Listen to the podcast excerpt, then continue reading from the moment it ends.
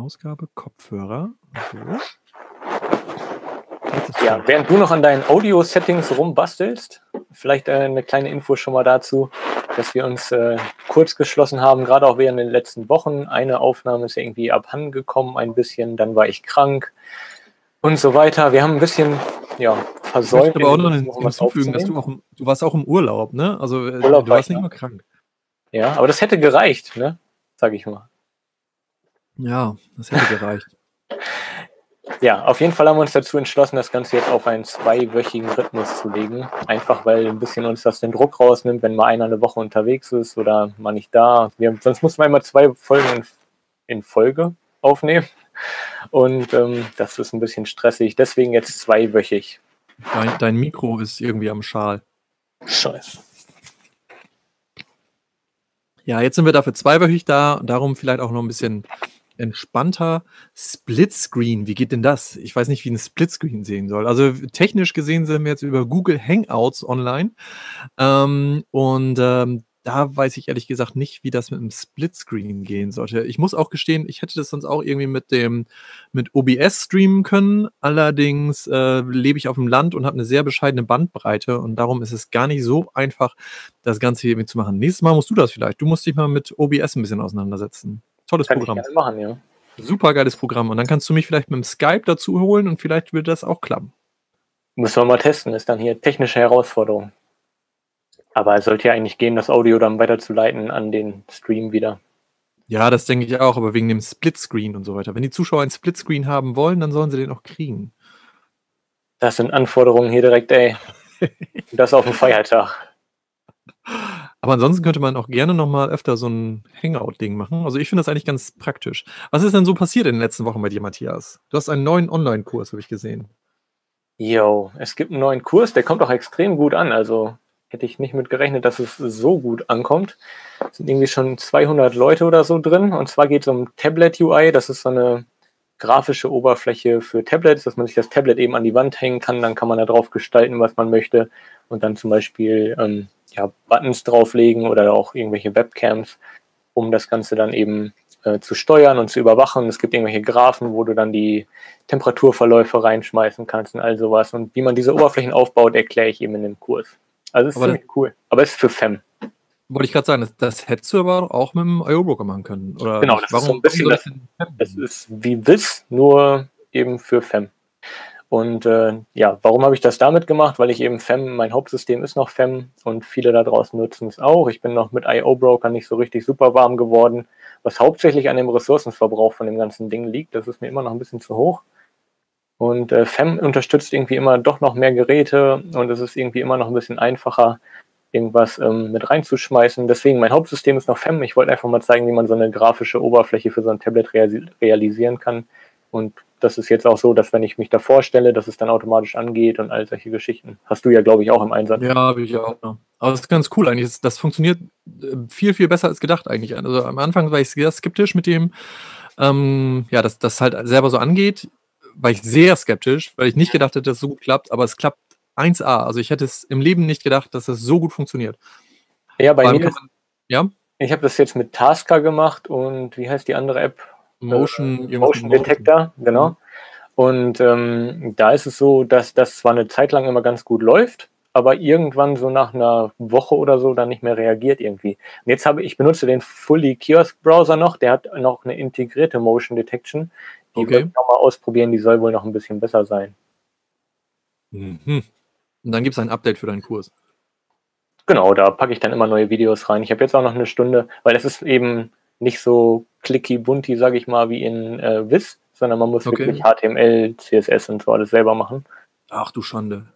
Ja, ist aber, klingt kompliziert, ist aber eigentlich ganz easy und das, äh, man hat dadurch natürlich viel mehr Möglichkeiten, individuell alles zu gestalten und es sieht nicht bei jedem eins zu eins identisch aus. Aber wenn sich da jetzt jemand noch gar nicht mit auskennt, also nicht mit HTML-Programmierung und nicht weiß, wie so eine HTML-Seite aufgebaut ist und mit den Tabellen und so weiter, ist das denn auch so einfach oder ist das? Das ist ja genau. Es gibt diese Widgets, die es da gibt, die kann man, die sind natürlich schon vorgefertigt. Man kann die dann über bestimmte Attribute noch gestalten und so. Aber wenn man will, kann man natürlich alles umgestalten über HTML und CSS und so weiter.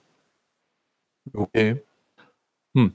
Aber mit CM, also CSS kann ich gar nicht. Naja, gut, das muss im Wiz ja auch können. Also dieselben Eigenschaften stehen ja im Wiz auch auf der rechten Seite mit Font Color und Wiz und Hate. Ja, die passe ich meistens nicht an. ja. Ja, hier schreiben auch manche schon, mir gefällt, persönlich gefällt IO Broker besser, schreibt der Giftzweck zum Beispiel, allein schon wegen Wiz. Es ist natürlich für Einsteiger ist die Hürde niedriger, aber ähm, nach wie vor gefällt mir FEM besser, weil ich mehr Möglichkeiten habe. Es ist halt, ähm, abstrakter, deswegen komplizierter äh, auf den ersten Blick, aber was da drunter liegt, ist eigentlich genau das gleiche System oder das Prinzip, sage ich mal. Es ist nur anders aufgemacht. Aber man muss ja auch sehen, dass du ja auch ein bisschen aus der, äh, was, was hast du nochmal gelernt? Du hast irgendein so Softwareentwicklung. Kannst sagen, du bist so ein Programmieraffe, ne? Ja, genau. Ja, deswegen Und, macht mir das natürlich auch mehr Spaß. Also gerade für Techniker ist das natürlich schon super interessant. Darum aber so für solche, äh, ich bin ja mehr so ein äh, Kabelinianer, wie, wie die Leute in der Berufsschule haben sie Kabelinianer gesagt. Also ich komme ja mehr aus der Elektrik- oder Elektronik-Ecke, auch wenn ich das ewig halt alles nicht mehr so gemacht habe. Aber ähm, dafür, also wenn man gar keine Programmierkenntnisse hätte, ist sicherlich IO-Broker ein bisschen einfacher, weil es halt so ein bisschen clicky bunty ist und man mhm. ist halt, also man hat schneller ein Erfolgserlebnis und ich glaube, das ist halt irgendwie auch der Punkt. Das stimmt, aber ich hatte mit IO Broker auch schneller irgendwelche Frusterlebnisse schon, wo irgendwas dann nicht so lief und ich es nicht so realisieren konnte, wie ich wollte, weil es eben diese Limitierungen gibt.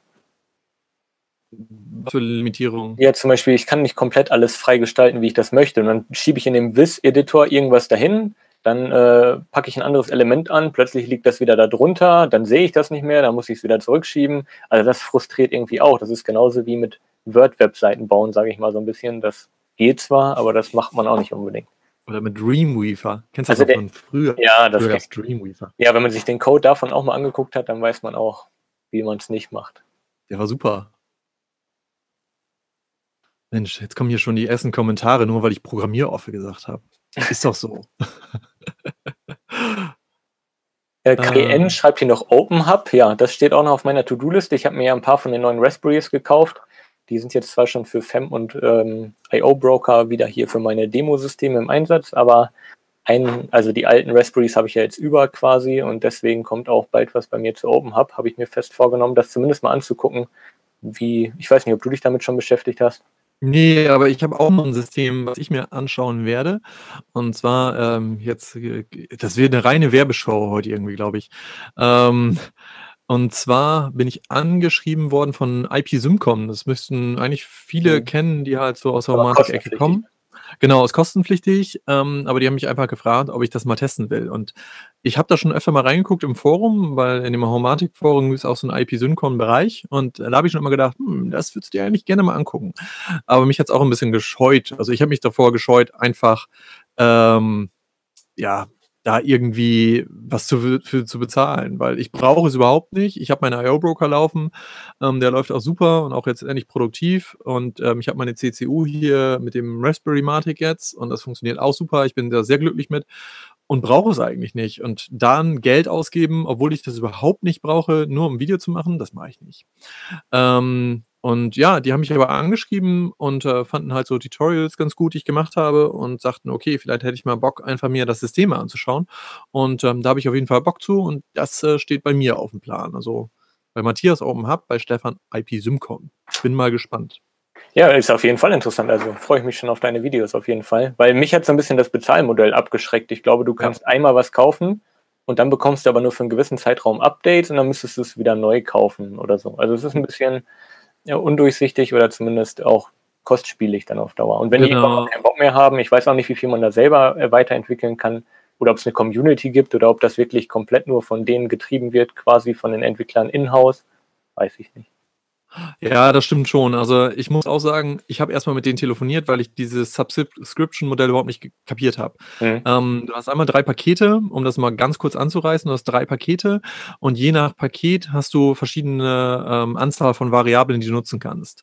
Bei Homatic ist es so, die haben zwei verschiedene Kanäle, wo sie die Variablen reinpacken. Einmal halt zum Beispiel für den Lichtschalter hast du an und aus im ersten Kanal und im zweiten Kanal hättest du dann nochmal äh, Battery Status, RSSI-Wert und so weiter. Also das wäre im zweiten Kanal. Und pro Information, also zum Beispiel State oder halt RSSI-Wert und so weiter, äh, würde das Ganze ein, äh, eine Variable soweit belegen. Aber du musst nicht RSSI-Wert und so weiter mit ausgeben. Also hast du dann im ersten Paket, ich glaube, 250 Variablen. Und wenn du halt nur die Variablen nimmst, die du halt unbedingt brauchst, dann kommt hin. Das ist halt so das Paket, was du kaufst, also die Software an sich. Und danach würde man dann nochmal eine äh, Subscription kaufen können. Die ist nicht pflichtig, sondern kann man kaufen, wo dann nochmal, ja, dass du halt Updates kriegst, immer auf die neueste Version kommst und so weiter. Man kann aber auch sagen, man kauft sich erstmal das Paket für 99 Euro als Beispiel, ähm, setzt dann ein, zwei Jahre aus, ist glücklich damit, was man hat und sagt dann, ja, jetzt habe ich mal wieder Bock auf ein Update und kauft sich dann das Subscription nochmal, um halt wieder auf die neueste Version. So habe ich es kapiert. Ähm, und ähm, das ist halt so das Modell, was die fahren. Allerdings muss man auch sagen, deutsches Produkt, fünf Leute aus Lübeck, die das Ganze so ins Leben gerufen haben, die wollen auch irgendwo von leben. Die kannst du ja fast mal besuchen, die wohnen ja ums Eck. Ja, genau. Nicht? Das ist schon ein Stück von hier. Echt jetzt? Klar, ich muss erstmal nach Hamburg, das sind 200 Kilometer, und dann von Hamburg nochmal hochfahren. so weit ist es von dir nach Hamburg? Ja, klar. Ich wohne nicht so in der Mitte von Deutschland, so wie du. Von hier ist alles gleich weit weg. Egal wohin, Amsterdam, New York, alles gleich weit.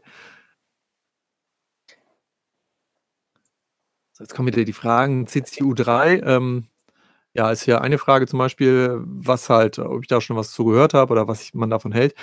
Also ich glaube, wenn man den Raspberry oder Raspberry Matic jetzt nutzt, wüsste ich ehrlich gesagt nicht, warum ich eine CCU3 nutzen sollte, weil ich glaube, dass äh, da tut sich nicht viel. Gibt es die jetzt eigentlich schon? Hm, die kommt jetzt, aber ein Datum habe ich irgendwie auch gerade nicht so im Kopf, wann die kommt. Aber ich habe heute noch gelesen, das hat, glaube ich, irgendjemand in der Verdrahtet-Gruppe gepostet, dass es eine neue Zusatzplatine gibt für 'n Raspberry Pi, ähm, und die halt noch mal 'n besseren Funkmodus oder so mit unterstützen soll. Was genau, weiß ich allerdings Auch von auch so direkt oder wie? Auch von E ELV beziehungsweise EQ3 ist dann, ja. Okay, mhm.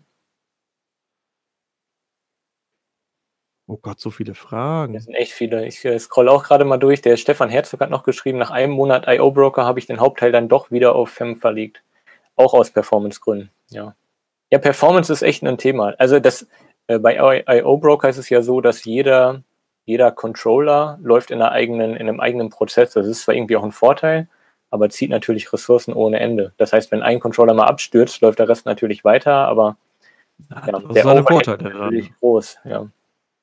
Klar, aber ist natürlich auch irgendwo was Gutes. Also, wenn da irgendwie so ein Adapter Murks macht, dann läuft der Rest wenigstens noch. Also Ja, nur dann ist halt ein Raspberry Pi schnell nicht mehr ein äh, System, wo ich das drauf machen würde, weil wenn du da mal 10 Adapter drauf hast, dann ist halt schon schnell mal Arbeitsspeicher Ende. Ja, aber du hast jetzt noch den großen, den 3B Ja, der hat auch nicht mehr RAM. Weiß ich. Aber ist rasend schnell. Ja, Das mega. Video ist verschwommen. Ja, das Video kann gut verschwommen sein. Ich wohne auf dem Land, ich habe eine beschissene Internetleitung. Darum kann das sehr gut sein.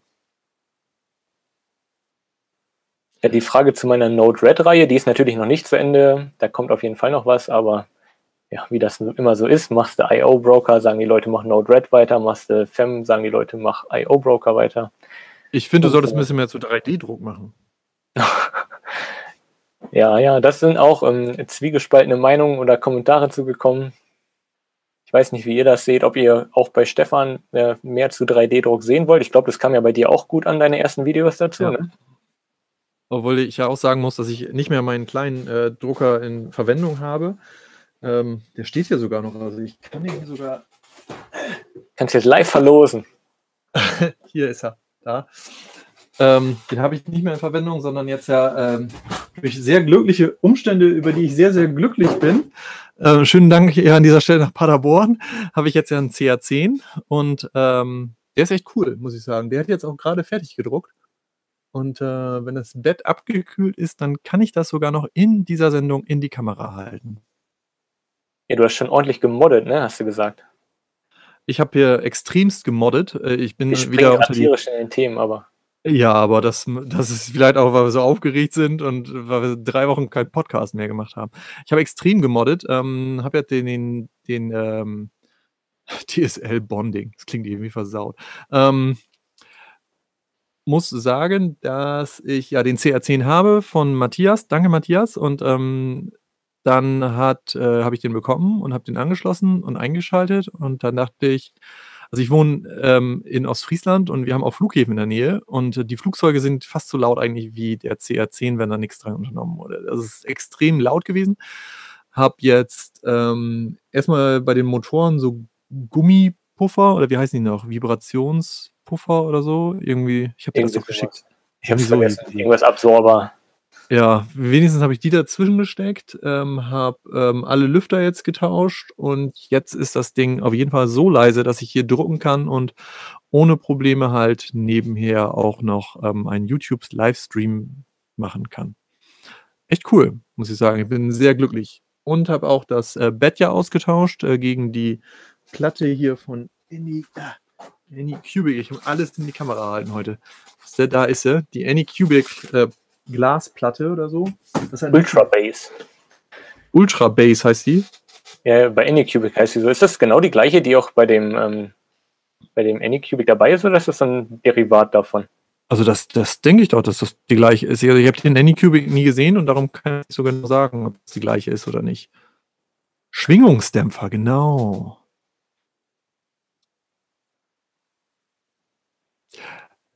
Ach ja, wegen DSL-Bonding nochmal, um da nochmal darauf zurückzukommen. Ähm, ja, stimmt, könnte ich machen. Allerdings warte ich jetzt, bis mein 1 und 1 Vertrag ausläuft, gehe dann zum DSL Business Tarif und habe dann zweieinhalb Mbit Upload. Immerhin. Ich habe jetzt nur ein Mbit, also eine Steigerung von 250 Prozent. So in Prozent klingt es auch geil. Ja, und dabei wollen wir es, glaube ich, auch einfach so stehen lassen. Das wäre mir ganz lieb.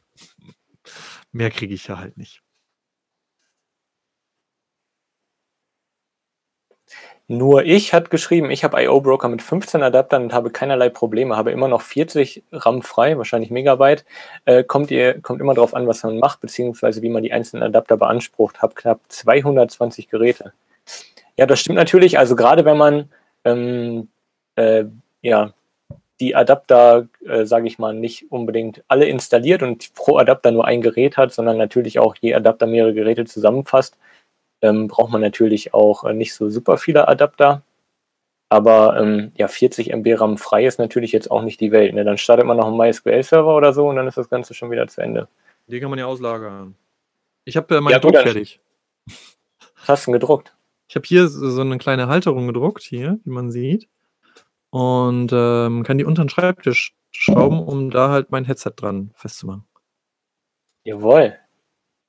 Geil, oder? In schwarz. Technik heutzutage unglaublich. Das Filament, das ist viel besser als das, was dabei war. Das Ach, zieht nicht so komische Fäden. 40% RAM schreibt er, das ist natürlich eine ganze Menge. Ach, wir sind ein bisschen unvorbereitet irgendwie. Also irgendwie wollten wir das sehr spontan machen heute. Das hat geklappt auf jeden Fall. Das hat auch auf jeden Fall sehr gut geklappt. Ähm, haben uns dafür, durch wenig Vorbereitung haben wir uns dafür aber sehr viel Zeit genommen. So bis 18 Uhr haben wir so ungefähr gesagt, ne? So den Dreh irgendwie, je nachdem, wie wir Lust Schauen, haben. Ne, wie die äh, Beteiligung hier ist. Ja, das ist ja auch mal die Frage, wie die Beteiligung ist. Ähm, und darum gucken wir da einfach mal. Es gibt einen Unify-Adapter ist interessant. Äh, welches Filament kann ich sagen? Das hatte ich vorhin nochmal aufgerufen. Das habe ich dir, glaube ich, noch geschickt, ne? Äh, Green Tech oder so, oder irgendwie so, oder irgendwie so heißen die. Oder Geek Tech oder so.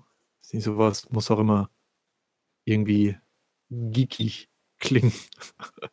Ich weiß nicht, wie die heißen. Eine G-Tech. 3E, G, 3E Tech. 3D-Filament. Kann man den Link einfach mal posten. Und dann, also das äh, läuft eigentlich ganz gut, das Filament. Da bin ich eigentlich ganz mit zufrieden. Hast du schon selber Objekte designt oder bis jetzt alles ähm, runtergeladen und einfach ausgedruckt? Oder? Nee, bis, bisher habe ich nur ähm, Sachen gedruckt auch. Das ist jetzt mein erstes Teil, was ich drucke, was nicht für den Drucker ist. Also die anderen Sachen ist halt, ähm, um das Bett ein bisschen zu leveln und so, so größere Stellschrauben habe ich gedruckt und habe halt wirklich bisher nur mehr für den Drucker selber gedruckt, um den halt zu modden bescheuert eigentlich. Man kauft sich einen Drucker, um den dann zu modden. Anstatt sich erstmal selber was Schönes zu drucken. Naja, wenigstens. Der moddet sich ja selber quasi. ja. ähm, und habe das erstmal gedruckt nur und fange jetzt halt an, so einige Sachen halt einfach mal selber für mich zu drucken von Thingiverse und das nächste ist dann auch mal irgendwie was selber zu designen. Da habe ich schon mal gespannt drauf. Aber hier dieses Cinema 4D brauche ich, glaube ich, nicht, oder? Ne, würde ich, äh, nicht empfehlen für den Start. Äh, was hast du noch mal? Ich habe dich jetzt schon dreimal gefragt, aber also, ich habe mir das jetzt auch schon drauf geholt, aber ich finde den den Namen vergessen. Ähm, ich benutze hauptsächlich für so einfache Sachen im Moment noch, äh, Tinkercad oder Tinker-CAD. Das ist ja so 'ne Online-Anwendung, wo man direkt alles im Browser erstellen kann und designen. Das klappt auch super. Also, ich habe da jetzt 'n Lautsprechergehäuse, äh, für gebaut, habe ich auch schon auf Instagram gepostet, wer das gesehen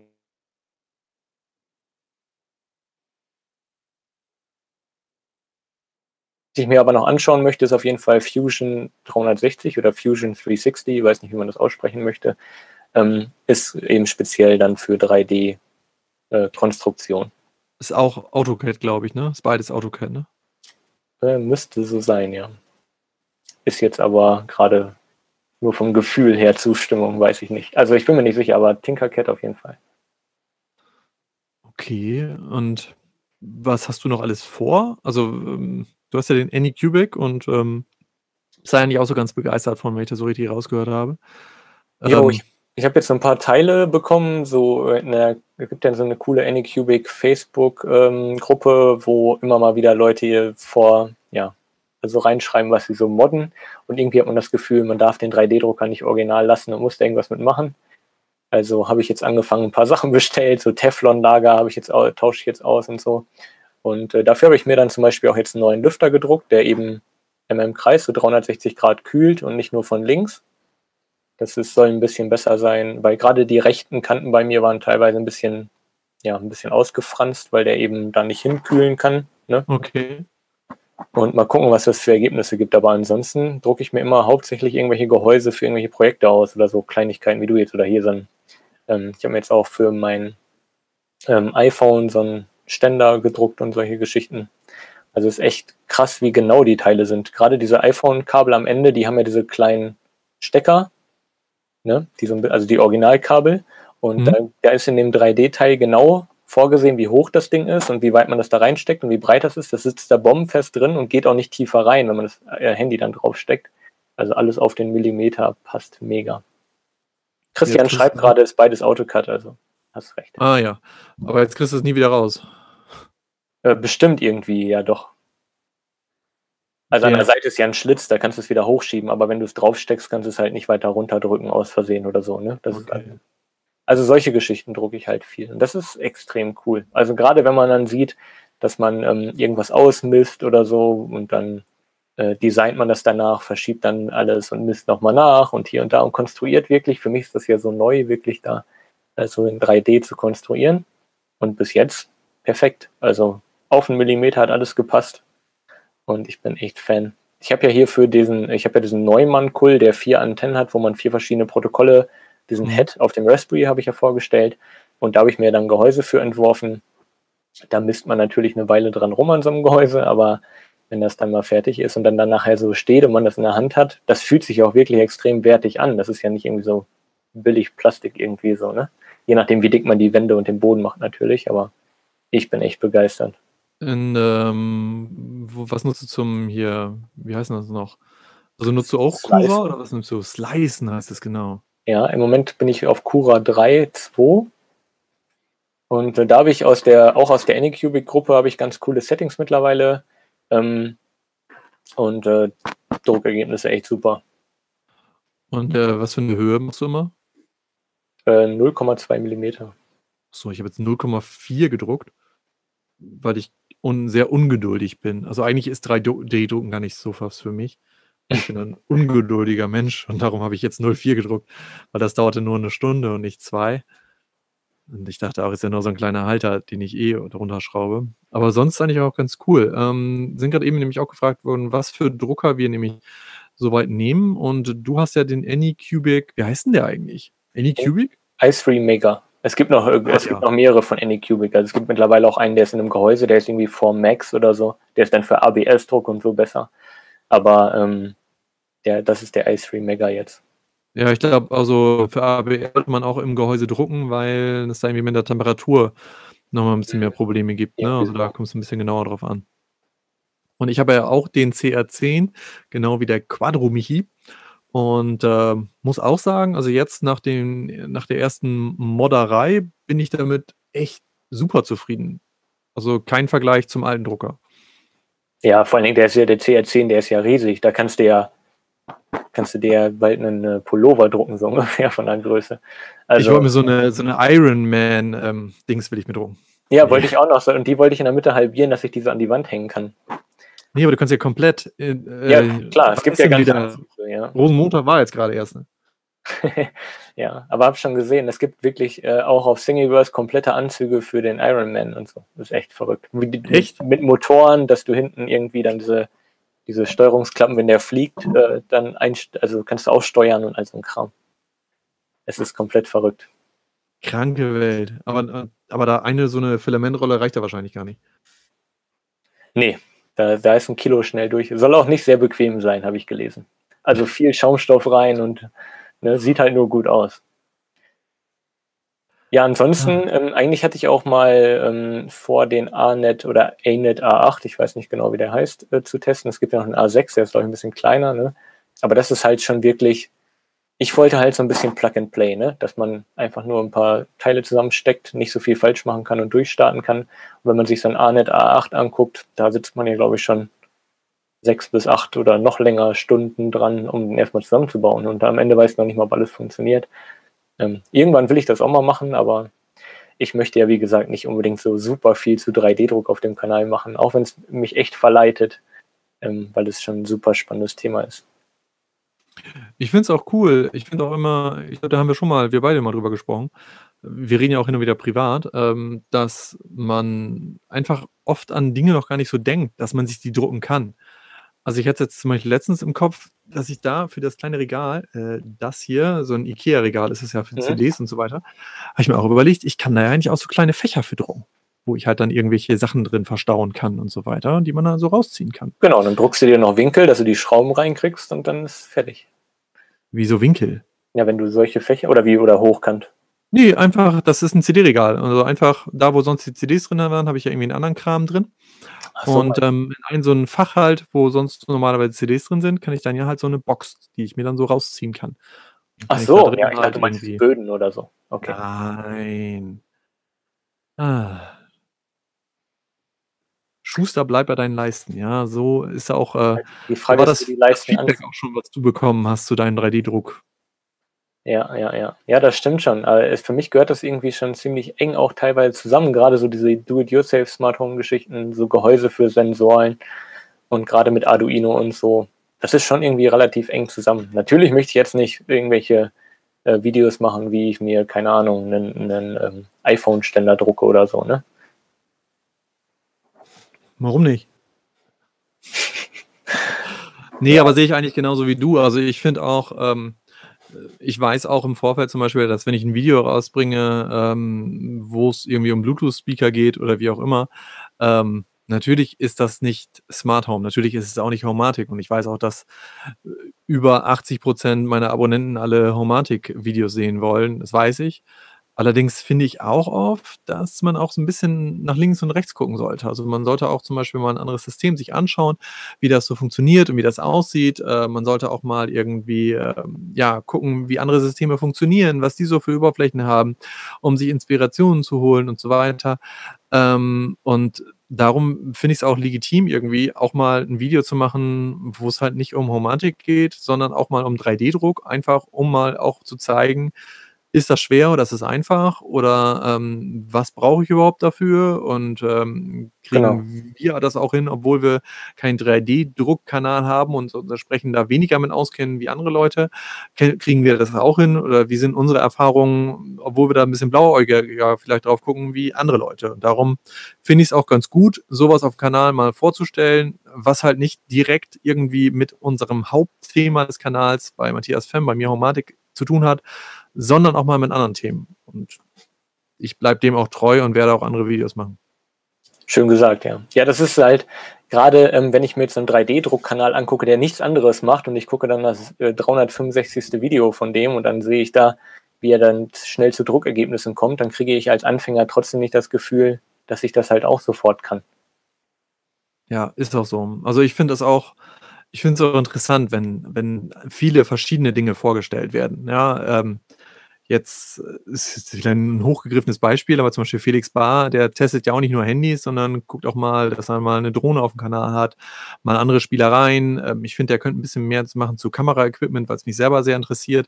Aber auch das ist schon vorgekommen, MacBook und so weiter, der testet auch alles Mögliche. Und ähm, ich will nicht sagen, dass ich mir da jetzt irgendwie was abgucke oder wie auch immer, sondern ich persönlich als Zuschauer finde es sehr interessant, dass er verschiedene Dinge auch in seinem Kanal vorstellt. Und ähm, jetzt andere Leute, die halt echt zum Beispiel nur über Handys reden. Oh, das, ich, das kann ich mir gar nicht angucken. Ja, das ist halt, das ist halt nicht unbedingt für den Abonnenten, sondern mehr so für denjenigen, der gerade ein Handymodell sucht und was zu dem Modell ja. wissen möchte dann, ne? Genau, also dafür finde ich es natürlich super. Ähm, hervorzuheben finde ich immer noch ist Technikfaultier, der ja extrem gute Tests macht zu den Handys, der auch unnormal also, ich könnte gar nicht für jedes neue Handy so viel Energie aufbringen und zu sagen: „Oh, jetzt mache ich mal wieder einen Test halt, teste, wie lange ich Netflix gucken kann mit der und der Bildschirmeinstellung und so weiter, um zu gucken, wie der Akku so funktioniert.“ Da könnte ich da hätte ich gar keinen Bock drauf irgendwie. Und für den, der so ein Handy sucht, natürlich total super. Aber sonst ich könnte es nicht. Ja, aber ich finde es schon wichtig, dass mal irgendwie über den Tellerrand geschaut wird. Wir machen jetzt auch keine Katzenvideos oder äh, Hundeerziehung zwischendurch, obwohl wir beide einen Hund haben. Aber äh, es ist halt irgendwie noch in der Technikecke und es hat schon noch was mit Smart Home zu tun. Natürlich werde ich noch hin und wieder was zu dem 3D-Drucker jetzt machen, vereinzelt, aber wie schon gesagt, ich bin dann natürlich auch kein Experte auf dem Gebiet. Möchte ich auch, glaube ich, gar nicht so werden, wenn ich mir teilweise durchlese, was die Leute für Probleme kriegen, wenn die ihre Drucker umbauen und was die da alle mit irgendwelchen Treibern machen äh, und so weiter. Aber es ist halt super interessant und für mich ist es halt was Neues. Der äh, Eddie Teddy hat hier geschrieben, ähm, keine Frage, 3D ist wichtig, aber Programmierwissen ist doch das Entscheidende bei deinem Kanal. Ja, das stimmt wahrscheinlich, aber äh, auch von meiner Seite ist es halt erstmal was Interessantes für mich, was Neues zu machen. Programmieren tue ich halt seit 15 Jahren oder so und jetzt kann ich mal 3D-Druck machen und. So alt bist du dann noch gar nicht, Matthias. Ich bin, ich bin 16. ähm, aber apropos Tellerrand, der Eddie Teddy fragt nämlich ebenfalls, wie zufrieden du noch mit deinem Lötkolben bist. Das gehört nicht zu Smart Home, das beantworte ich nicht. Okay. Ja, Nein, der Lötkolben ist der Hammer. Ich habe gerade jetzt vor, ähm, vor ein paar Tagen habe ich mir wieder so eine LED-Statusanzeige äh, zusammengebaut, musste da extrem viel löten, auch Sachen auslöten. Und ähm, es hat wunderbar funktioniert. Das Ding läuft und läuft. Und ich bin immer wieder erstaunt, wie schnell das Ding aufheizt, weil den legst du ja weg. Mit der anderen Firmware erkennt er das, weil da ist irgendwie so ein Gyroskop-Ding drin. Das heißt, er erkennt, wenn du ihn weggelegt hast, kühlt dann ein bisschen runter auf so eine Schlaftemperatur und wenn du ihn wieder in die Hand nimmst, fährt er wieder zurück auf die andere Temperatur, auf die Original-Löttemperatur, die du eingestellt hattest. Und das geht alles so unglaublich schnell. Und das ist, also ich habe es jetzt nicht auf den Grad nachgemessen, man kann den auch noch kalibrieren, dass wirklich die Temperatur auch ankommt, ähm, die man einstellt aufs Grad genau. Aber ähm, es ist super schnell und es ist annähernd die Temperatur. Also würde ich sagen. Also es, man kann auf jeden Fall mit Löten sofort starten und es macht mega viel Spaß. Ja, und so muss das auch, finde ich. Also ich finde, das gehört auch auf jeden Fall zu den Geräten, die einfach funktionieren müssen. Und die müssen da sein und dann müssen die laufen. Weil, also wenn ich jetzt, oh, wie, wie das nervig ist, wenn, wenn sowas nicht funktioniert dann will man sich um etwas kümmern, um was zusammenlöten und dann funktioniert das nicht. Da hast schon keinen Bock mehr eigentlich. Ja, das hatte ich ja früher bei meinem, ich hatte ja so einen 8 Euro Billiglötkolben und da habe ich immer dreimal überlegt, ey, machst du das jetzt? Wann machst du das? Weil der braucht erst wieder 10 Minuten, damit er heiß ist, dann steckst du den rein, weißt auch nicht, dann musst du, wie du in deinem Video ja zu der Weller Lötstation auch gesagt hast, dann fängst du an mit der Hand da irgendwie rüber zu halten, ob das Ding schon warm ist, hältst so ein bisschen Lötzinn dran, um zu gucken, ob es schon irgendwie mhm. ähm, anfängt zu äh, schmilzen, sag ich mal. Und das spielst du dann irgendwie mit rum, aber Spaß macht es halt nicht. Und heute ist es so, ich habe das Ding auf dem Schreibtisch liegen, das Netzteil ist immer am Strom. Ich stecke dann einfach hinten nur das Netzkabel rein und ähm, drücke auf an und kann nach irgendwie zehn Sekunden anfangen zu löten. Und das ist schon Komfort das, ohne Ende. Das, das, ist krass, auf jeden Fall. Und wie ist es mit Lötspitze und so, wenn du da mal eine neue brauchst? Kriegst du die so? Oder ähm, Kosten wie sieht's aus? 8 Dollar oder so. Ich habe auch noch eine andere. Du kriegst alle möglichen Formen und so und kannst die ruckzuck, also nicht so super schnell tauschen, du musst dann immer mit so einem Inbus-Schlüssel ähm, die erst lösen, rausziehen, neue reinstecken, kurz festschrauben mit einer Schraube. Also wenn du 30 Sekunden brauchst, warst du langsam, ne? Aber. Ja, das ist ja noch vertretbar. Also wie oft tauscht man eine Lötspitze? Das ist ja genau. auch ich nicht bin so. eh nicht so der, also wer meine äh, Videos kennt, der weiß, dass meine Lötergebnisse nicht gerade so das sind, was man als Vorzeigeobjekte äh, nehmen würde. Die nennt man Bratmaxe, nennt man dich dann auch, ja. Ja, ich habe keine Ahnung, äh, wann man, ob eine, also ich habe auch nicht die jahrelange Erfahrung im Löten, ob jetzt so eine Meißelspitze besser ist oder so eine Blei Bleistiftspitze oder so eine abgeflachte vorne, so eine rundere, ich weiß nicht genau, wie die heißen. Da gibt's ja zig verschiedene. Also gefühlt muss das Ding für mich relativ fein sein vorne. Ich löte am liebsten mit diesen Bleistiftspitzen. Aber ähm, viele sagen auch, ja, so eine Meißelspitze, damit kannst du halt irgendwie viel besser äh, arbeiten oder so. Aber dafür fehlt mir halt die Erfahrung. Und mit dem Ding habe ich das Gefühl, ich kriege irgendwie alles schnell hin, was ich vorhab, habe noch nichts verbrutzelt oder so. Und ähm, echt, also ich bin Fan von dem Lötkolben. Ja, also der äh, User mit dem Namen Nerv mich nicht, also da müssen wir jetzt äh, kurz und präzise antworten. Der fragt, welchen Lötkolben du hast. Welchen ich habe Ja. oder welchen du hast. Also wir welchen du gerade hast. Ich hab wir den, fangen äh, mit dir an.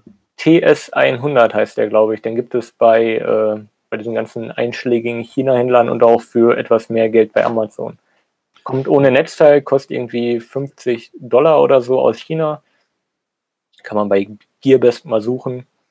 Ähm, und Netzteil ran, 24 Volt oder niedriger, wenn man möchte, dann dauert das Aufheizen nur ein bisschen länger und dann kann man direkt losstarten. Und wie viel Watt hat das Ding? Also ich habe jetzt gerade eben hier mal meine Lötstation mal von unten mir geschnappt. Ich löte mit der Vella WE1010 und äh, die hat 85 Watt. Und ich denke gerade, das Ding wiegt jetzt schon ein bisschen, wie das dann bei deiner ist. Also das finde ich irgendwie merkwürdig, dass man in so ein kleines Gerät, was du ja hast, auch so viel reinkriegt an Hitze und so weiter, wie ich hier mit meinem Riesenömmel.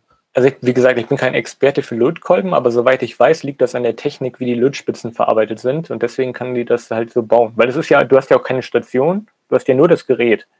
Das ist auch ein bisschen blöd, du hast jetzt nichts irgendwie am Anfang, wo du den reinstellen kannst, wenn du den nicht brauchst.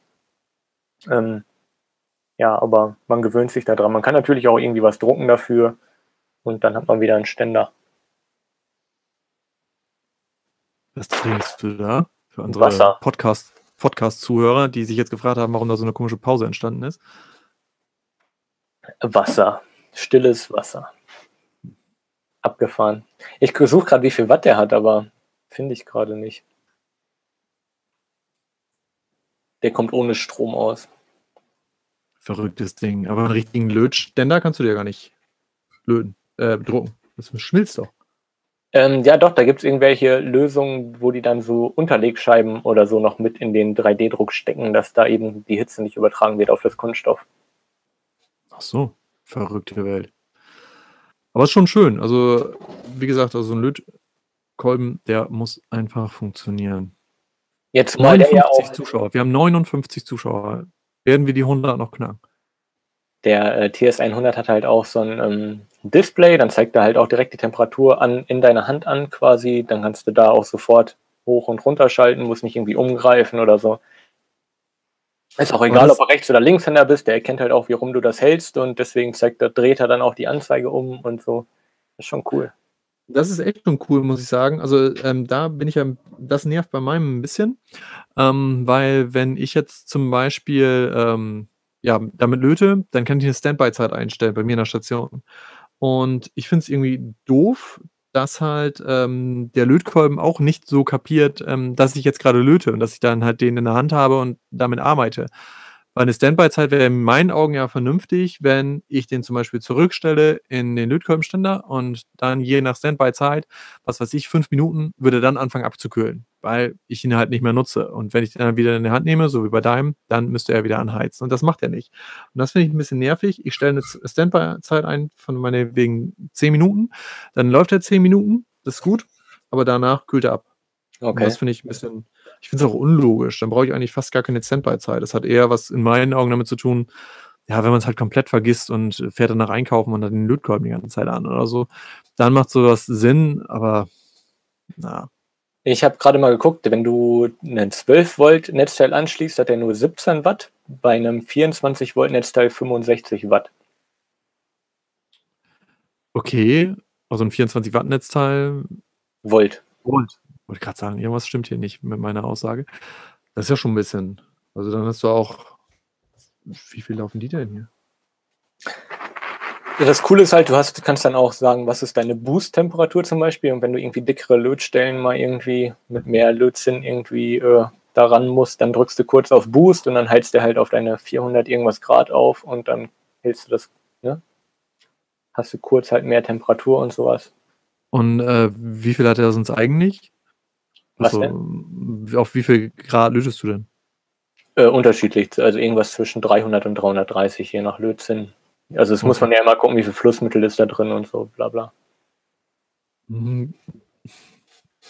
Ja, und so haben wir jetzt fünf Minuten über Lötkolben geredet. Das ist doch auch mal eine Seltenheit geil. in einem Podcast, oder? Nenn mir bitte noch einen weiteren Podcast, in dem über Lötkolben gesprochen wird. Ja, ich habe halt echt, ich habe in der, also ich kannte das Ding ja vorher auch nicht. Dann habe ich in meiner Facebook-Gruppe gefragt und so, hey, was könnt ihr empfehlen? Und dann haben alle immer geschrieben, Vella oder wie heißen die? Ersa oder Esra? Ersa, ne? Ersa, ja. Das sind ja so die Klassiker, die gehen ja schon seit 35, 40 Jahren oder so, die gibt's ja schon, das sind ja die Platzhirsche so ungefähr. Und äh, dann habe ich auch schon so ein Ding im Warenkorb gehabt für irgendwie 130 Euro oder so, dann wollte ich nicht das günstigste Modell nehmen und dann kam irgendjemand mit diesem TS100 um die Ecke. Und dann dachte ich, hey, probierst du das mal aus? Ähm, ja, bin zufrieden, auf jeden Fall für die 50 Dollar oder was. Na gut, mit Netzteil dazu bist du mal auch irgendwie bei 70 Euro nachher unterm Strich, aber ist immer noch günstig, finde ich. Ja, ist immer noch günstig, auf jeden Fall. Also vor allem für das Ding, was das kann. Und, und du kannst die Firmware updaten. Ist auch ganz wichtig. Ja, jetzt, ich habe ja diese Custom-Firmware jetzt da drauf und die wird natürlich immer weiterentwickelt und schon cool irgendwie. Also das ist auf jeden Fall schon mal etwas, was gleich auf Platz Nummer zwei kommt. Platz Nummer eins ist ja immer noch, dass letztens unser äh, Staubsauger beim Staubsaugvorgang Reboot gemacht hat. Wie ist dann stehen geblieben oder was? Er ist stehen geblieben, hat rot geleuchtet, irgendwas auf Chinesisch vor sich hingebrabbelt. Und dann kriege ich auf dem Handy eine Nachricht, dass der Staubsauger jetzt ein Reboot macht. Das hättest du mal vor zehn Jahren sagen sollen. Also dieses Gespräch vor zehn Jahren, wo es dann heißt, ja, mein Staubsauger hat heute beim Staubsaugvorgang ein Reboot gemacht und du hast gesagt, ja, ich äh, installiere gerade noch äh, eine neue Custom-Firmware auf meinen Lötkolben. Ja. Ja, ey, wer seine. Viren updatet, der kann auch ruhig ein Update auf den Lötkolben machen. Verrückte neue Welt, sage ich dazu nur. Muss das sein? Ja, ich weiß auch nicht, ob ich jemals wieder ein Firmware-Update auf dem Ding mache. Ne? Die Custom-Firmware kann halt mehr als die Originale und ich gucke da jetzt nicht täglich rein, ob es neue Versionen gibt. Kannst dir auch nur übers Kabel updaten, ne? Und nicht irgendwie über WLAN oder so. Ist echt schade, dass der kein WLAN hat.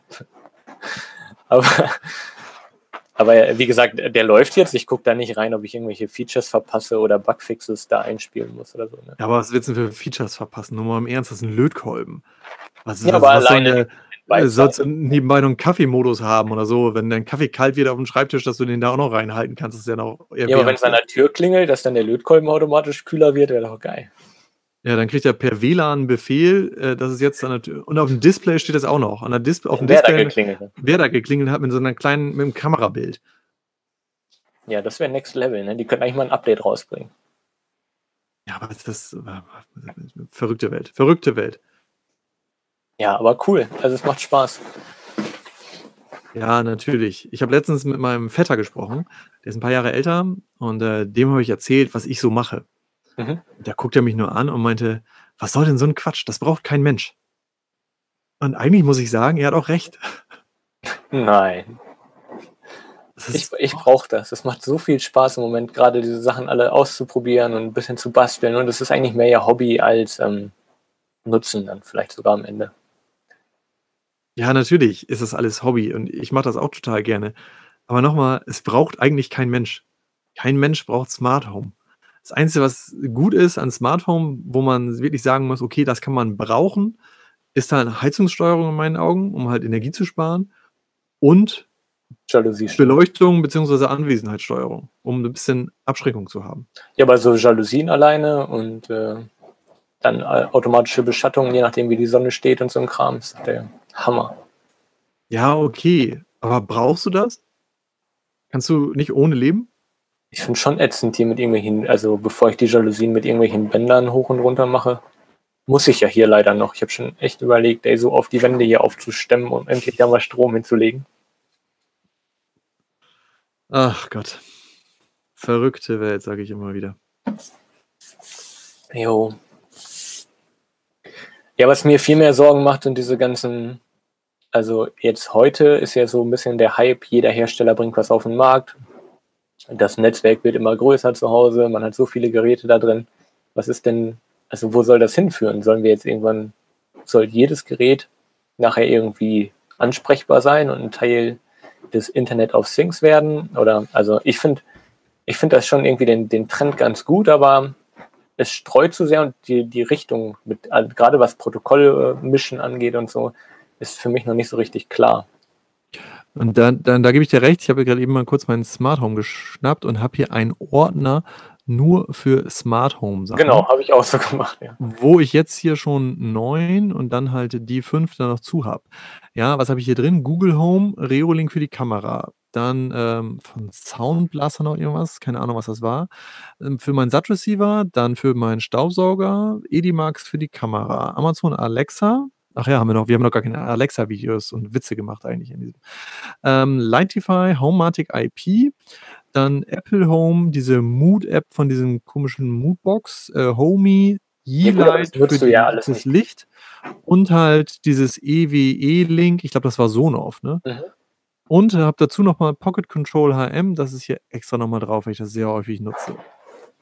Ja, das, das finde ich schon übel eigentlich, ähm, dass man halt echt so viele Apps halt haben muss. Und ich glaube, das ist auch irgendwie das, was sehr nervt. Also ich finde, ähm, was die Telekom hat es ja mal versucht mit KiwiCon, oder sie versucht es immer noch, fand ich am Anfang sehr gut und eigentlich auch cool, sowas zu haben. Also die haben eine extra Basis auch, eine extra Station und dann kannst du halt verschiedene Geräte auch daran anlernen.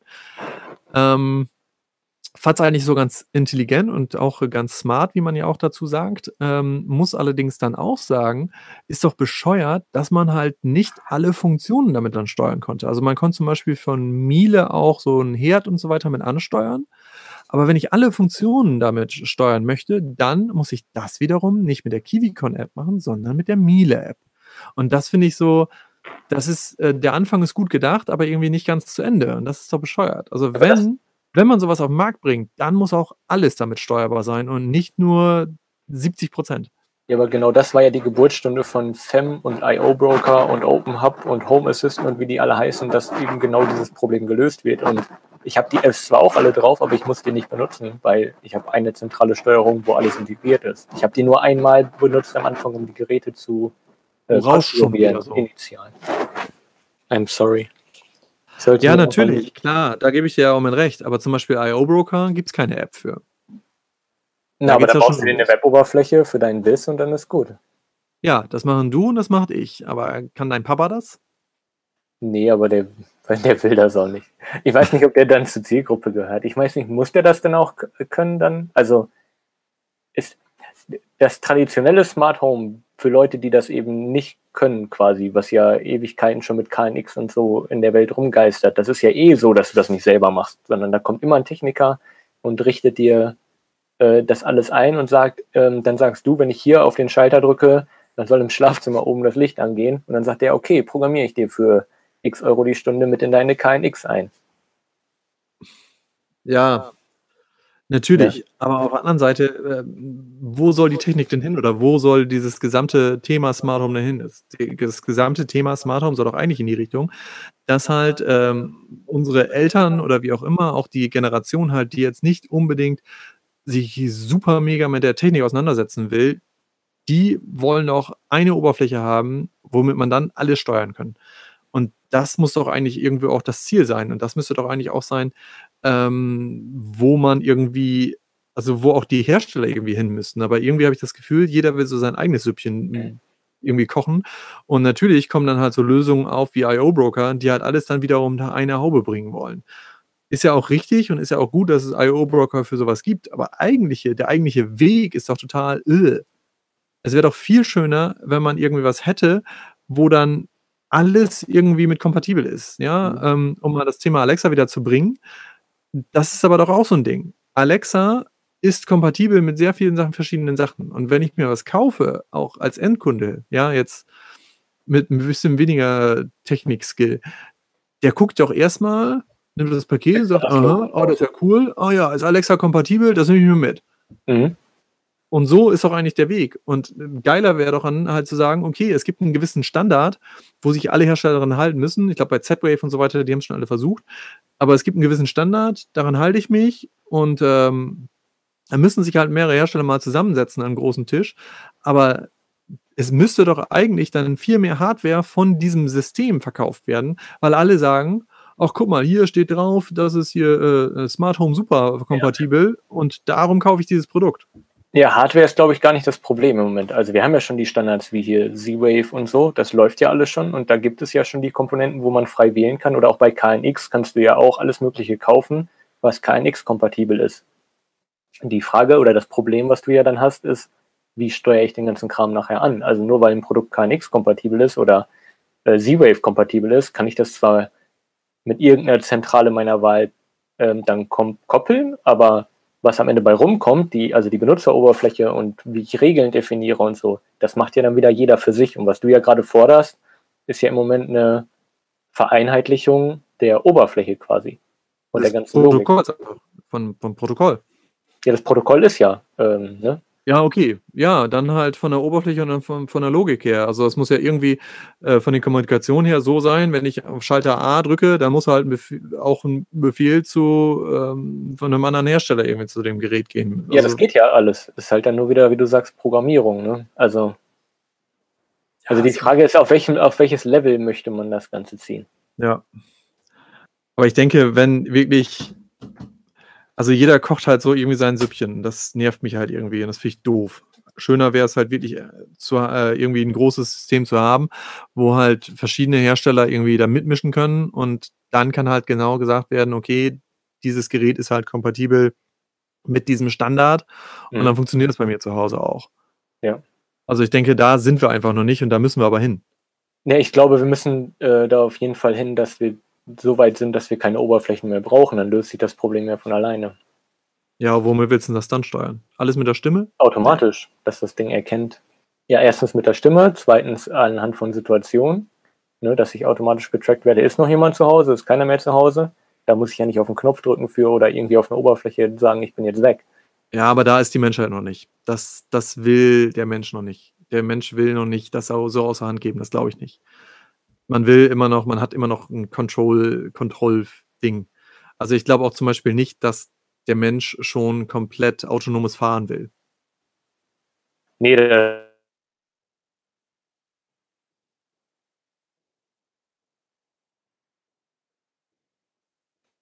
Irgendwie warst du weg, ich habe nichts gehört. Du warst auch weg. Ich habe ich hab nur gesagt, äh, in den, das ist in den Köpfen, wie du sagst, noch nicht so richtig 100% angekommen. Aber ich glaube, in den nächsten fünf oder zehn Jahren wird sich das ändern. Also in meinem Kopf ist das so, dass ich das möchte.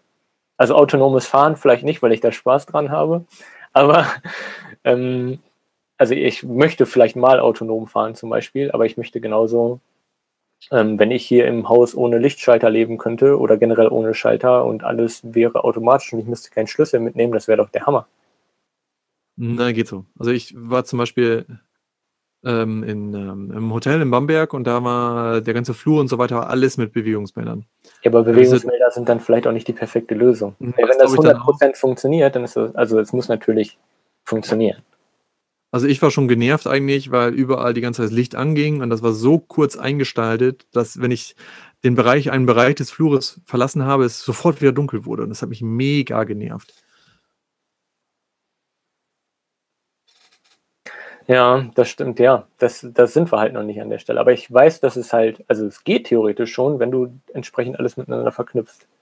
Ja, aber zum Beispiel, äh, alles intelligent weiß ich auch nicht, ob das so klappt, weil zum Beispiel will man ja vielleicht auch, dass im Flur noch das Licht abends ein bisschen brennt, damit es einfach schöner aussieht. Ja, aber das kannst du ja dann mit einbauen. Ja, dann muss ich das ja wieder programmieren. Oder willst du so einen Sprachassistenten so haben, der so gut ist, der dann sagt, äh, du Alexa, eigentlich hätte ich es gerne, dass abends noch ein bisschen das Licht im Flur an ist. Mach das bitte. Ja, dann fragt sie, wie lange denn? Dann sage ich drei Minuten. ja, das wäre doch cool. Weiß ich nicht, ob das so. Das sind ja auch so Gefühlssachen irgendwie. Also man muss sich ja auch wohlfühlen und das ist schon schwer, alles zu vertechnisieren. Ja, sicher. Sonst wäre es ja wahrscheinlich schon fertig, wenn es komplett einfach wäre. Klar ist das ein komplexes Thema. Und äh, gerade diese Regelbildung ist natürlich das Komplizierteste, was du dann nachher hast. Ja.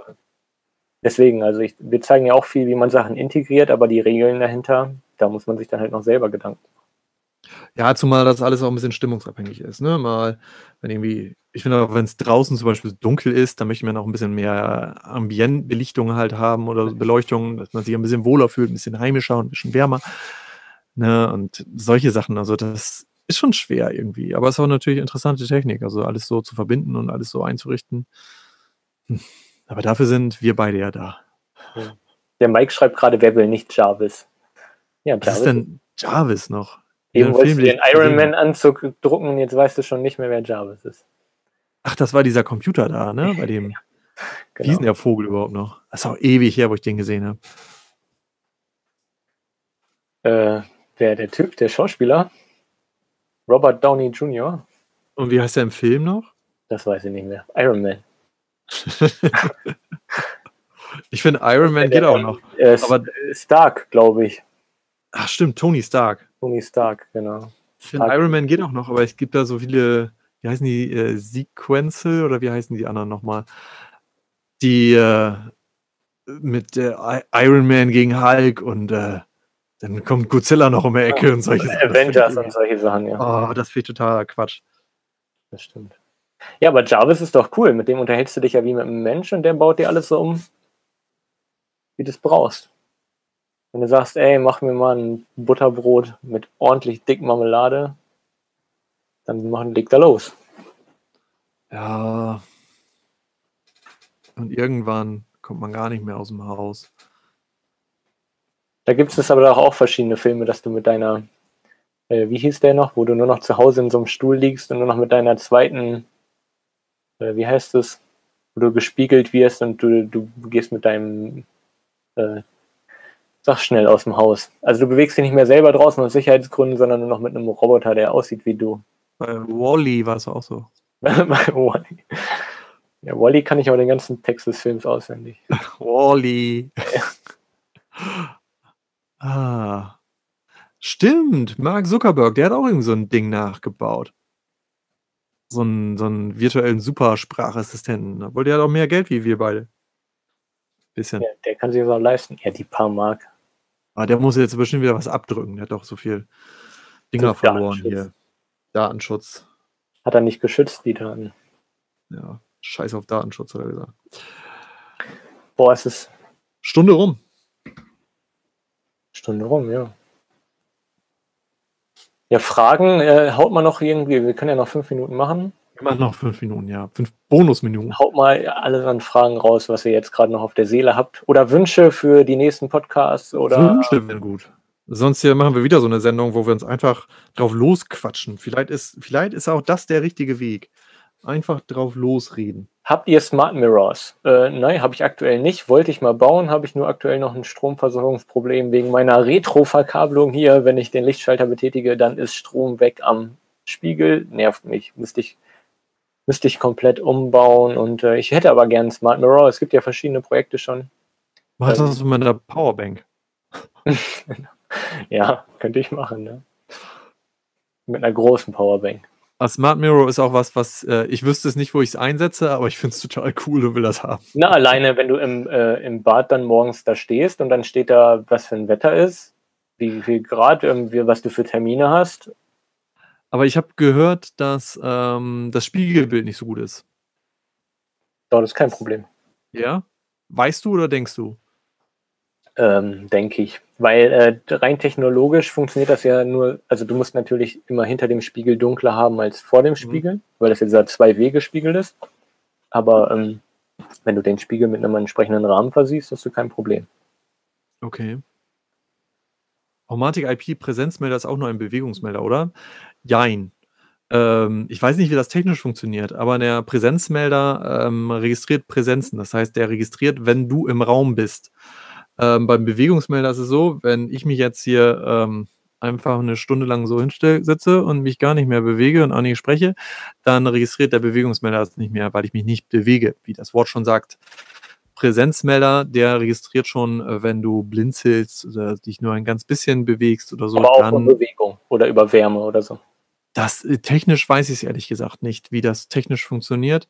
Allerdings sind die sehr viel genauer und präziser und merken halt sehr viel eher, ob du ähm, wirklich halt im Raum dich bewegst oder nicht oder wie es da halt damit ausschaut. Neumann-Kull für Raspberry Matic. Ich weiß ehrlich gesagt gar nicht, was der Neumann-Kull überhaupt ist. Du hast drei Antennen, glaube ich, dran, ne? Vier sogar, ja. Also Vier. Der, das, eigentlich ist das Ding ja für FEM konstruiert. Du hast ja mit IO-Broker schon ein Problem, quasi, weil du ja die Interface, das stört mich auch an IO-Broker, dass du die Interfaces nicht direkt ansteuern kannst. Das heißt, in FEM, hatten wir ja schon mal drüber gesprochen, habe ich ja meine, mein Kull da dran. Und der Neumann-Kull ist ja quasi das gleiche über die serielle Schnittstelle, nur für vier verschiedene Protokolle. Und dann kann ich eben direkt Homematic und direkt mit den Komponenten reden, ohne eine CCU, ohne irgendwas anderes. Und das kann ich mit IO Broker momentan nicht. Dann brauche ich immer noch eine CCU, die ich dann wieder mit IO Broker verknüpfe. Sei es Raspberry Matic oder was auch immer. Und ich glaube, der Neumann-Kull wird mit Raspberry Matic natürlich dann auch nicht funktionieren, weil äh, entweder funktioniert nur der Homematic-Part ähm, oder es funktioniert wahrscheinlich gar nicht, weil der natürlich über diese reelle Schnittstelle angesteuert wird. Und ähm, ich weiß nicht, wie das mit dem Modul ist für den Raspberry, was man dazu kaufen kann ähm, von, Home, von ELV da. Äh, das wird wahrscheinlich auch irgendwie über eine serielle Schnittstelle laufen, aber ich glaube nicht, dass die dann darüber erlauben werden, dass du zum Beispiel FS20 oder so noch verstehst. Also nee. müsste man ja FS20-Komponenten in die CCU irgendwie integrieren können und das geht ja technisch schon nicht, weil die das nicht verstehen. Also ist das Ding nicht kompatibel, meiner Meinung nach. Also es wäre Quatsch. Also man müsste es mal ausprobieren, aber ich meine, das wird nicht gehen. Ich habe aber noch eine Frage. Ähm, und zwar haben wir jetzt ja 60 Zuschauer und ich würde gerne wissen, ob euch ein Live-Format, wie wir das jetzt gerade durchexerzieren, besser gefällt als die eigentlichen Podcasts, die wir sonst immer hatten, weil es eigentlich irgendwie sind wir ja ein bisschen lockerer und reden ein bisschen mehr Quatsch und schweifen auch ziemlich viel ab. Also ob euch das besser gefällt, so in dieser Form, oder ob euch es besser gefällt, wenn wir den Podcast so haben, wie wir es sonst die ersten zehn Folgen machen. Und während wir wegen dem Delay auf die Antwort warten, schreibt der Meister Lampe, dass der Hometic IP-Präsenzmelder auch Wärme erkennt. Ah ja. Stimmt, also das irgendwo habe ich gerade eben was gesehen mit einem, äh, wenn der Kaminofen an ist, nervt es ja. Genau. Ja, die Frage ist, ob er dann auch erkennt, ob es ein Hund ist oder eine Katze oder ob es ein Mensch ist, weil der anhand der Größe der Wärmequelle oder so. Ja, das stimmt. Ähm, worauf wir immer achten müssen bei dieser Podcast-Sache, wie wir sie jetzt ja gerade eben machen, also Matthias, wir beide müssen darauf achten, wir müssen die Fragen vorlesen, sonst äh, das haben das, ich die ganze Die Podcast-Leute kriegen das so sonst nicht mit und ähm, der Chat wird halt nirgends eingeblendet mehr. Der ist dann schön weg. Ich finde es sehr gut, aber ich würde es gut finden, wenn sie länger sind. Länger als eine Stunde? Noch länger als eine Stunde? Boah, so lange kann ich mich gar nicht konzentrieren. Ich muss gleich wieder nee, also länger als eine Stunde, nee. Wer so lange Videos sehen will, der. Dafür den gibt es andere Kanäle.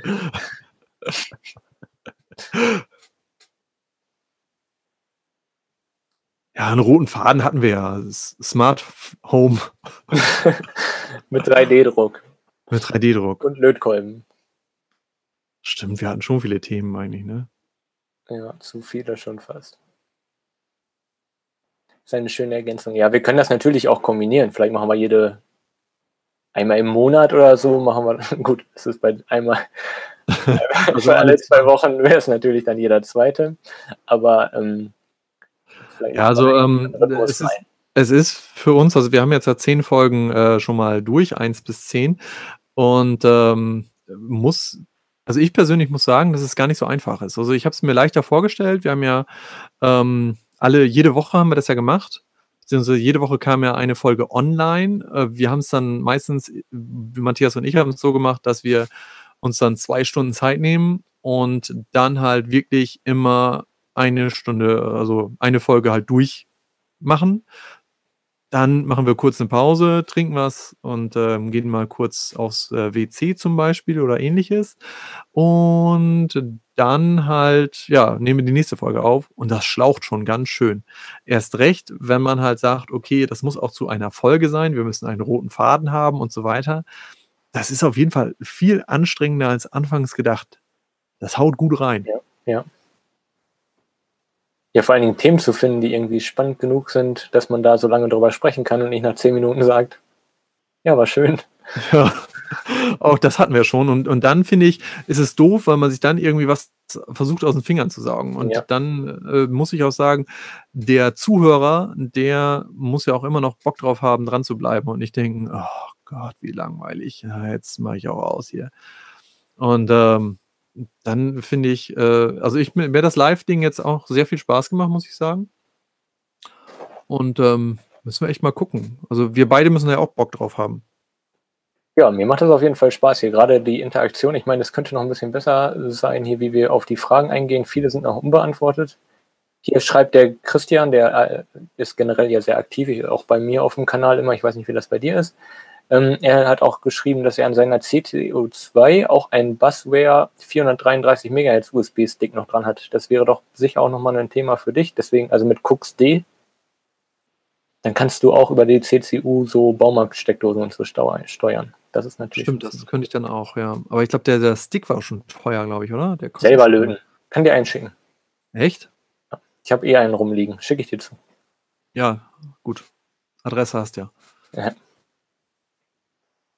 Ja, also ähm, die, das Ding ist echt einfach 30 Minuten voll zu kriegen, wo wir halt wirklich einen roten Faden haben und wo am besten der Zuschauer auch noch was lernt. Und das ist schon hart. Das klingt super easy, aber ist es gar nicht gewesen. 68, wir können die 100 vielleicht doch noch schaffen. Ähm, Wir müssen dranbleiben wir müssen dranbleiben. Und ähm, es macht, also dieses lockere Rumgelaber, wie wir es jetzt eigentlich gemacht haben, macht noch mehr Spaß. Ich habe Ja. am hier Wochenende, wir waren in, ähm, die letzten zwei Tage waren wir in Bamberg. Und das ist ja sieben Stunden Autofahrt von hier aus. Und äh, auf der Weg nach Bamberg haben wir auf Spotify fast ähm, nur fest und, fest und flauschig gehört. Kennst du das? Ja, aber habe ich noch nichts von gehört. Mit Jan Böhmermann und Olli Schulz. Mhm. Ist das, Das ist, das ist ein unglaublicher Quatsch. Das musst du dir mal anhören. Das hält man eine ganze Autofahrt durch. Ja. Also dann äh, geht die Zeit auch sehr schnell rum. War cool. Aber so ein Dünnpfiff. Unglaublich. Also da sind wir noch Meilen von entfernt. Okay, dann geht's ja. Dann geht's noch, ja. Ein Moderator. Ein Moderator wäre schön. Ja, Gäste generell. Gäste. Wen nehmen wir denn? Mehr Gäste, glaube ich.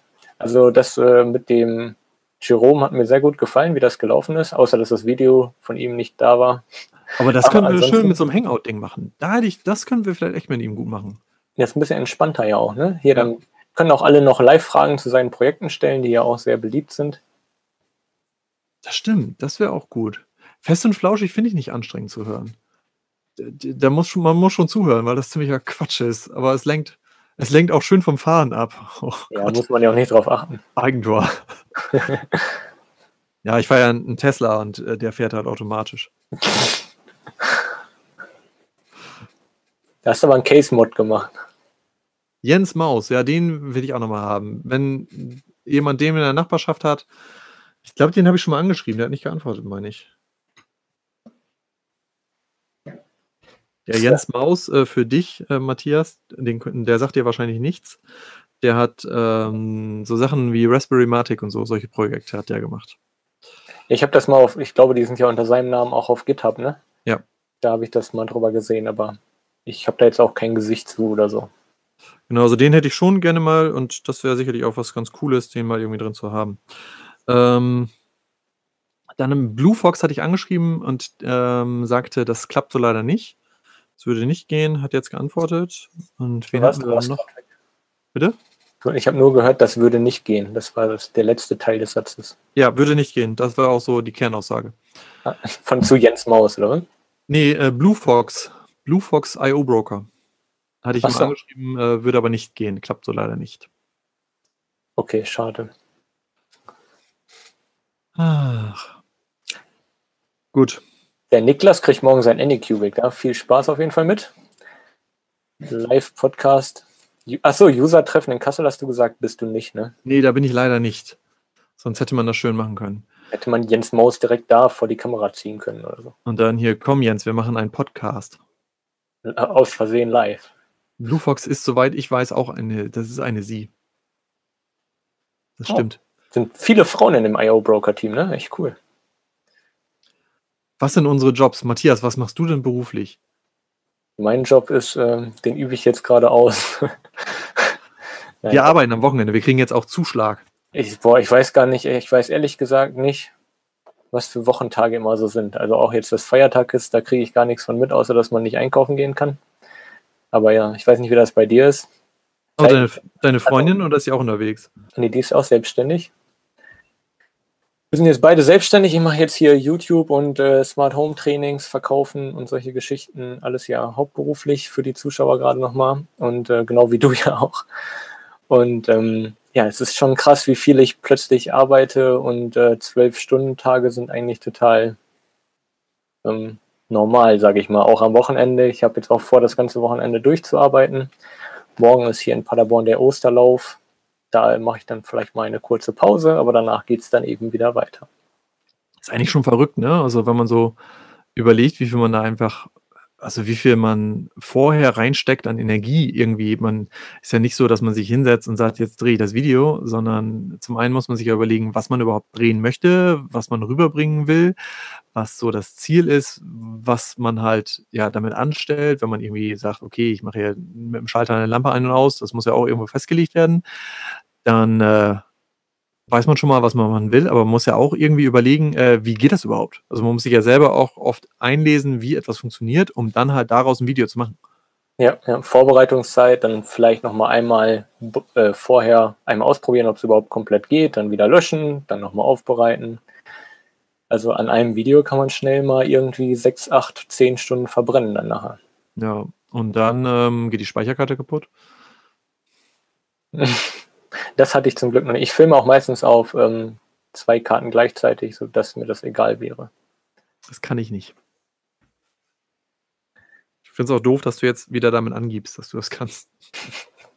ja, nee, also unseren Podcast mache ich das auch nicht, aber sonst äh, meistens.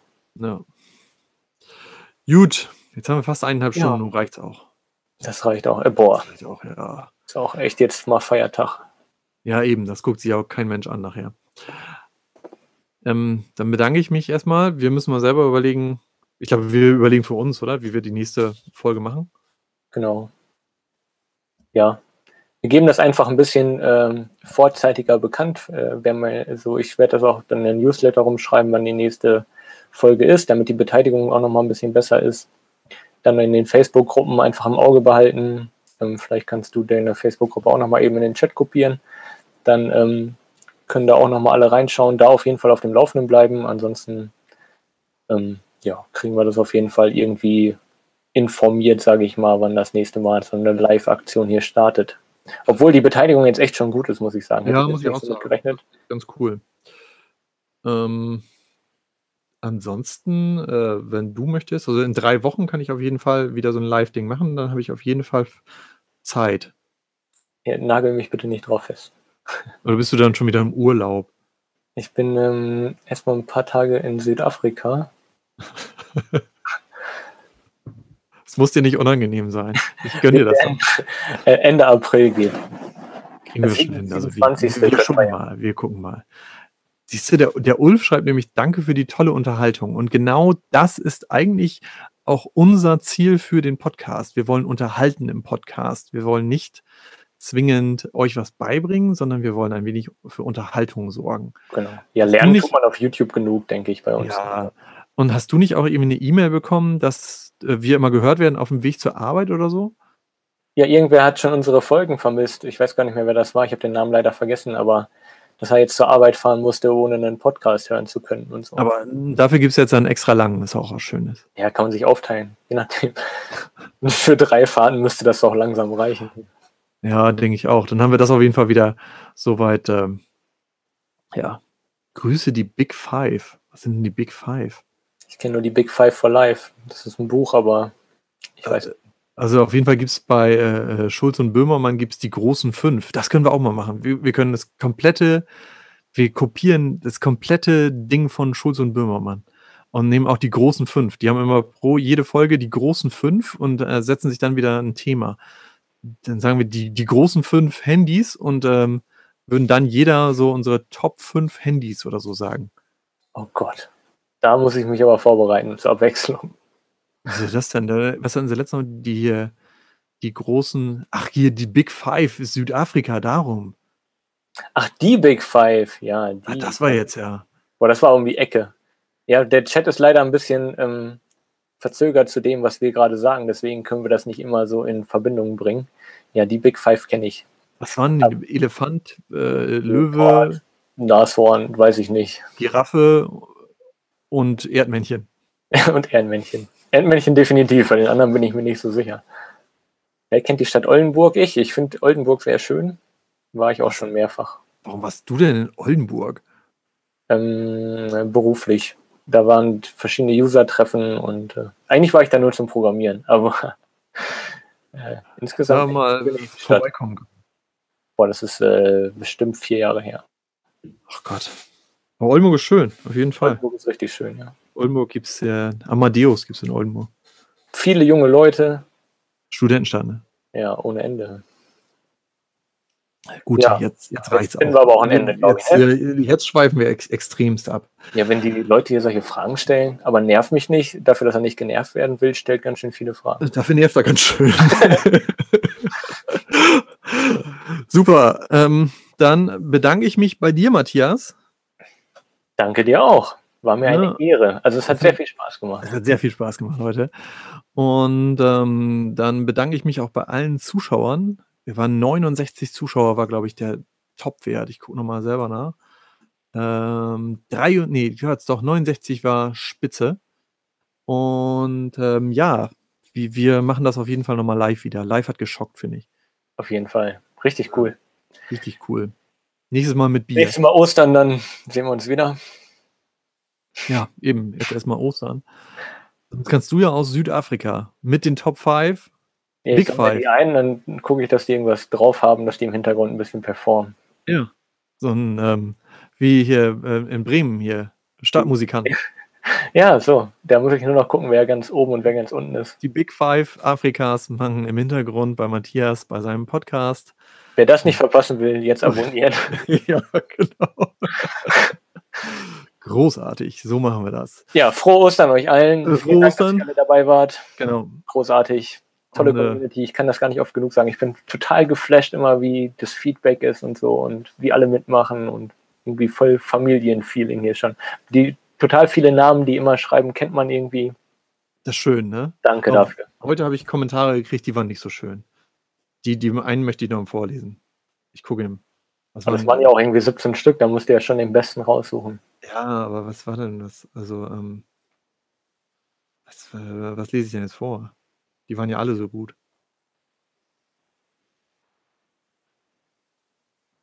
Ähm, hier, das ist das hier lese ich ihm vor. Zum äh, Smart Home Podcast, das betrifft ja uns beide, habe ich ein, haben wir einen Kommentar bekommen. Ähm, und ähm, der Kommentar lautet, also das Video ist Smart Home Podcast Nummer 7, Cloud-Dienste, Fluch oder Segen. Und der Kommentar ist, bei 2535 habe ich abgeschaltet. Also zum einen muss man sich erstmal bedanken, dass er so lange so zugehört hat. Ja, also, das ist schon, Minuten hätte er ruhig noch schaffen können. Das ist ja eben, das war ja auch schon fast zu Ende gehört. Also, äh, bei 25 Minuten 35 habe ich abgeschaltet. Ernsthaft, Leute. Wenn ich schon höre Smart Home und Heizungsstörung, da wirkt es mir die Grasbirnen hoch. Was sind denn Grasbirnen? Cloud ist interessant, wenn Server in Deutschland steht. Deutschland falsch geschrieben. Es ist es unwichtiger Kram ist, der in Krypto-Containern in der Cloud geladen werden. Mehr hat so eine Cloud kaum an Funktionen. Und wenn ich Alex höre, rührt sich bei mir die Peristalik und ich muss auf das WC. und mit diesen Worten wünsche ich euch Schönes allen frohe Ostern. Vielen Dank fürs Zuschauen und wir hören uns wieder. Danke dir. Danke, Matthias. Frohe Ostern. Frohe Ostern. Tschüssing. Tschüssi.